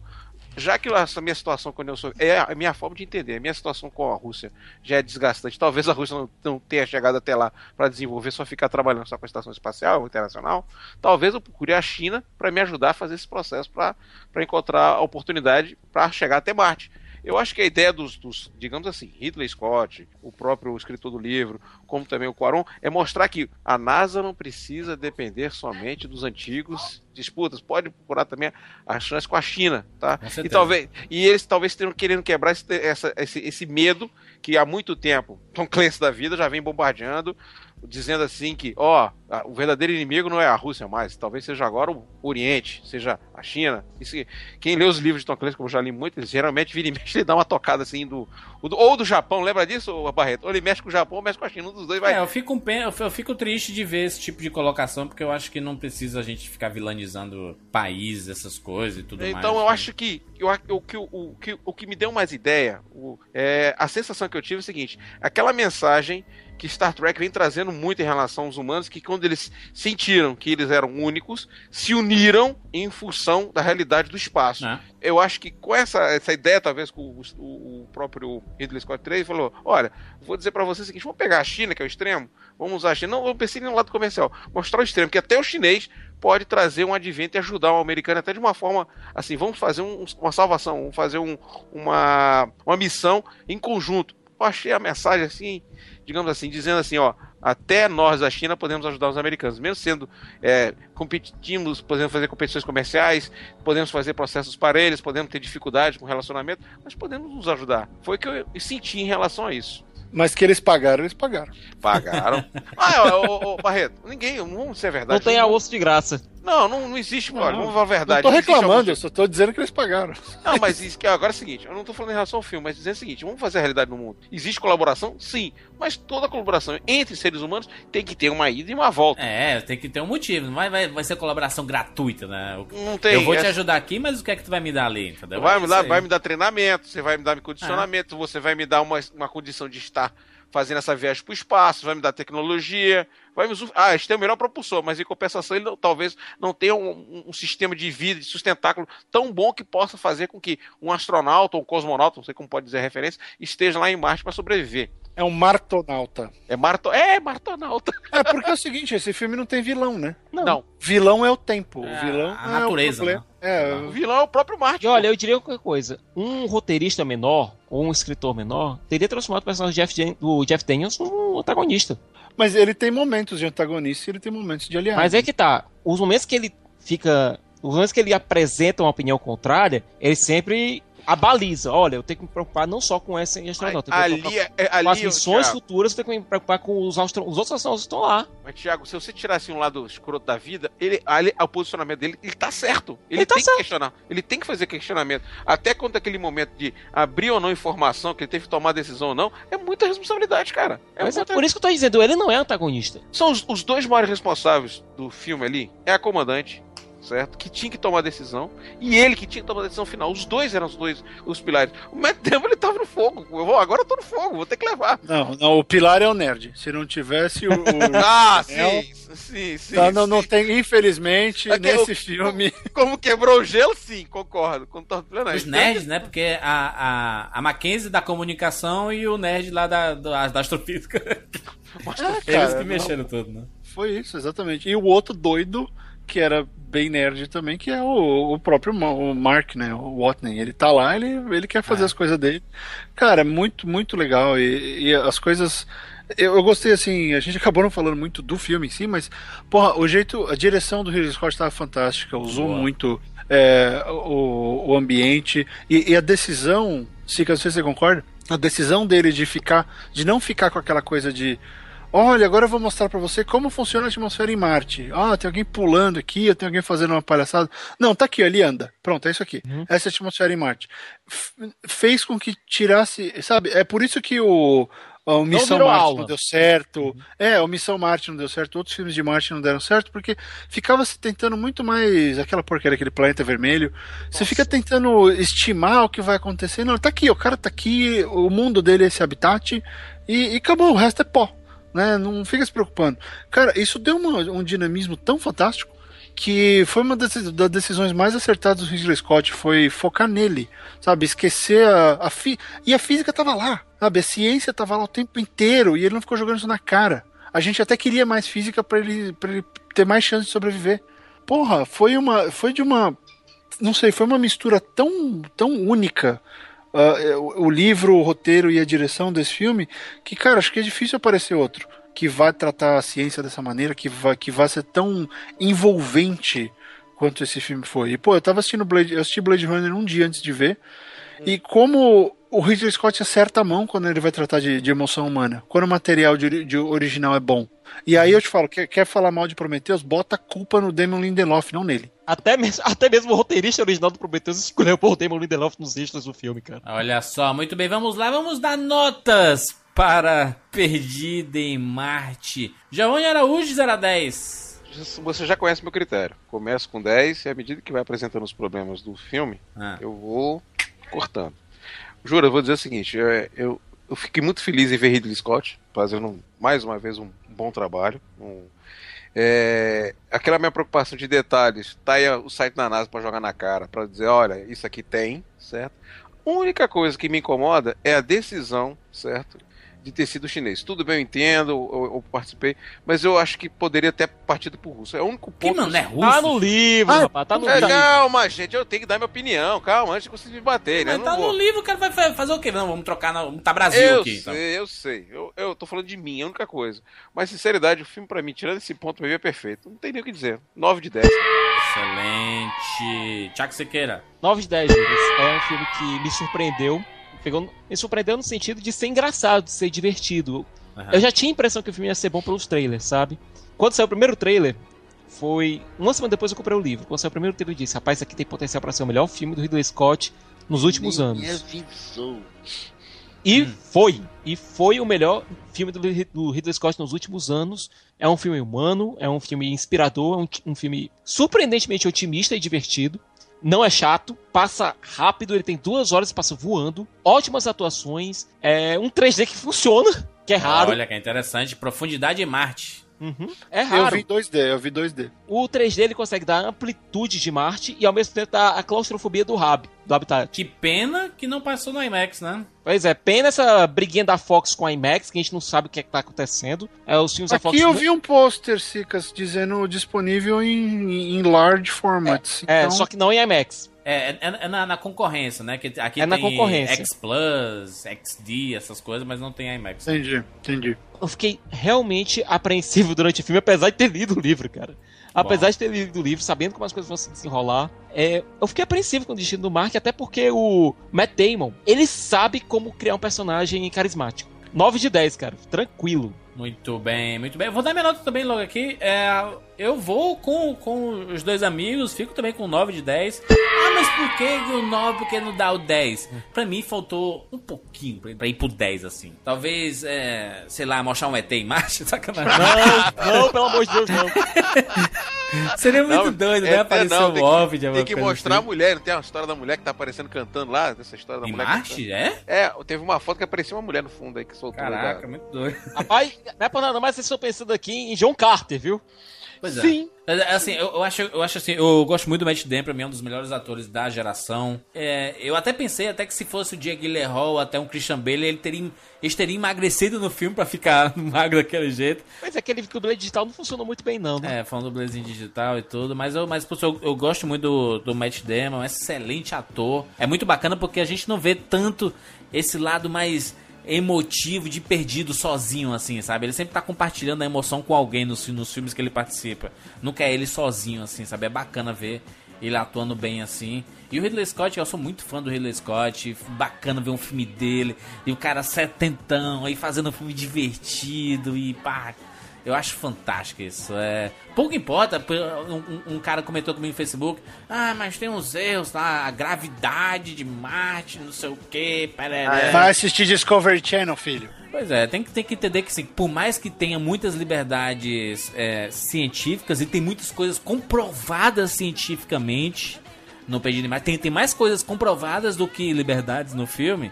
Tipo, a- aquela comunicação com a Terra é possível, foi comprovado. A questão do, da construção do habitat lá é possível também. Então, assim, são coisas bem bacanas que foram mostradas no filme. E, e um futuro otimista, né? Eu quero ver uma tripulação em Marte, cara. Olha a loucura que seria, gente. Na realidade, será que vai demorar muitos anos? Olha, ô, Júlio, a gente vai estar visitando o Gijo lá no asilo, mas a gente vai estar assistindo. Ah, vá pra merda, Asilo todo mundo. No asilo Arca. Asilo Arca. E o Juju vai lá, vai começar. Olha olha lá o comandante. O comandante deu ordem pra descer. Comandante. Nota 9 de 10. Ô, Barreto. Eu vou, eu vou dar uma nota alta dessa vez. Eu vou dar 9,5. Eu dou meio a mais porque lavou a alma de- da, da, da, da expectativa não, não, não cumprida totalmente com Prometheus. Continuo gostando de Prometheus, Deixa o mas bichinho lá, jovem clássico. esse filme. é, o, o Perdido em Marte ele fez uma coisa pra mim que eu, eu, eu não acreditava ser possível ah, nesse, nesse atual nesse atual mercado ahm, literário de adaptações de cinema, enfim. Eu, eu achei que não dava mais pra fazer um filme com um personagem extremamente inteligente sem ele parecer mega chato e ou sem ter, sem ter que mudar todo o material de base. Eles acharam o livro certo, na mão do roteirista certo, com o diretor certo. Esse é um dos primeiros filmes em muito tempo que eu, eu vi, eu fiquei feliz, eu já tava rindo das piadas, mas eu fiquei feliz por ver. Olha como é isso, a inteligência virou é a coisa mais importante desse filme. Se não tiver gente inteligente envolvida em todos os aspectos do, da missão, ela não dá certo. E mesmo com gente envolvida, inteligente envolvida, dá problema. Então, assim, é um filme que não subestimou o público. É um filme que fala: olha, se você sacar das coisas, você consegue resolver um pepino desse tamanho, ou parte dele. Né? É, então, pra mim, é, foi muito bom. Eu fiquei feliz, assim, porque eu achava que não dava pra fazer. Todo mundo tem aquela ideia de que filme que é cientificamente bem feito é 2001, que tem aquele ritmo e não sei o que. Ou então é livro do Arthur Clarke que é impossível de ser transposto pra tela. Né? Não, eles deram um jeito. E, cara, que protagonista fantástico, sabe? É, você fica do lado daquele cara, ele, ele, ele, ele é humano, ele tem profundidade, ele, ele existe, aquele mundo existe. Se acontecer daqui 10 anos, a gente vai falar, putz, é bom que o cara não fique preso, senão ele vai ter que plantar batata. E eu aposto que agora os próximos astronautas vão receber o plano de como plantar batata em Marte, usando batatinha e cocô. Porque, cara, é, é, é assim, foi, foi, tão, foi tão transformador assistir o filme e perceber que dá para fazer filme. Olha, Hollywood sabe fazer filme não Transformers. Sabe É, fazer filme não não cabeça, não o filme não Darren Aronofsky que todo mundo pira com o filme porque o filme tenta destruir a sua cabeça no processo. Não, ele é inteligente, divertido, efetivo e você quer ver de novo. Eu quero ler o livro. Há quanto tempo que eu não assisto um filme que eu falo que agora eu quero ler o livro? Porque eu odeio spoilers. Eu já vi o filme, eu já sei o que acontece. Com esse eu quero ler porque eu quero saber como é que ele fez para escrever um negócio tão legal assim, porque é fabuloso. Então 9,5, porque foi a combinação perfeita ali de, de profissionais. É, e isso aí, é, é isso aí. Acho que 9,5 super justo e filmão, assista. Velhinho tá botando pra quebrar, né, cara? Ridley Scott com seus é, 77 anos, George Miller com seus 70, fazendo só filmão, né, cara? Isso aí, rapaz. Melhor, é melhor idade mesmo, né? Tô te falando, rapaz. Woody Allen fazendo filme todo ano. Alguns, alguns não bons, outros excelentes, mas tá todo ano fazendo, né? Clint Eastwood fazendo, os caras estão... Meu irmão, é isso aí, meu amigo. É competência e experiência, né, Júlio? Os caras, você vai dar um filme desse na mão de um cara que sabe exatamente o que vai fazer. Porque Hollywood tá cheio de exemplos recentes de dar filme de- da franquia na mão de, de diretor novo e o cara fazer merda. Vídeo Quarteto Fantástico. Fantástico. O cara foi, inclusive, demitido de um filme de Star Wars. Olha aí. Por- Porque ele, porque ele só fez merda. Então não adianta. Esse filme grande tem que estar na mão de diretor grande. Ponto. Acho justo, acho justo. E a gente quer que você deixe aqui nos comentários do rapaduracast.com.br a sua opinião sobre Perdido em Marcha. Eu sempre falo marciano, mas deveria ser o marciano, né? Ele é um marciano, né? É, porque na hora que ele, na hora que ele fala Coloniza? que ele colonizou Marte, ele, ele pa- pa- passou a ser o primeiro marciano. Não, ele é Exatamente. um pirata espacial, pô. Nós temos redes sociais aqui na postagem desse cast. Você pode clicar lá e ter acesso aos no- nossos twitters e tudo mais. Isso, e só pra finalizar, Barretinho, você tá com um podcast novo aí, gente que escreve. Podcast novo, Júlio, a gente falou dele em julho, não foi? Que Foi. tava pra lançar. Mas agora foi. Porque agora foi, agora tá saindo toda semana, toda quarta-feira. O Gente que Escreve é um podcast feito por escritores para escritores. Ele tá meio que andando em, co- em conjunto com o meu curso para escritores, que é o escrevasuahistoria.com. Excelente. Ah, então tem muita gente, porque tem uma geração, cara, eu fiquei surpreendido, Júlio. Hum. Tem uma geração gigantesca e fantástica que tá querendo aprender a escrever. Mas não tem onde achar essas coisas, porque colégio não dá nada, o governo não tem programa nenhum que faz isso. E aí, de repente, comecei a ajudar um aqui, outro ali. Eh, Eu lancei o curso, agora o podcast com o Rob Gordon, que é um cronista ganhador duas vezes do HQ Mix pelo, pelo Terapia. A gente, inclusive, recomendou Falamos no Terapia. cast há mil Falamos, anos. É, quando ele ganhou o primeiro HQ Mix. Legal. Então, assim, estamos fazendo isso junto. Toda quarta-feira sai episódio com dicas, a gente discutindo o dia a dia de, da vida de escritor, falando sobre essa arte que é tão legal e todo mundo consome bastante, que é escrever. Então, se você Link. tiver essa vontade, esse sonho, eh, tiver essa vontade, esse sonho, o link é escrevasuahistoria.com para o curso e o podcast é fabio, fabiombarreto.com barra GQE, gente que escreve. Tudo de graça. Ui, que bonito, excelente. Tá aí, todos os links nossos estão aqui na postagem desse cast. A gente se encontra na semana que vem. Tchau. Tchau.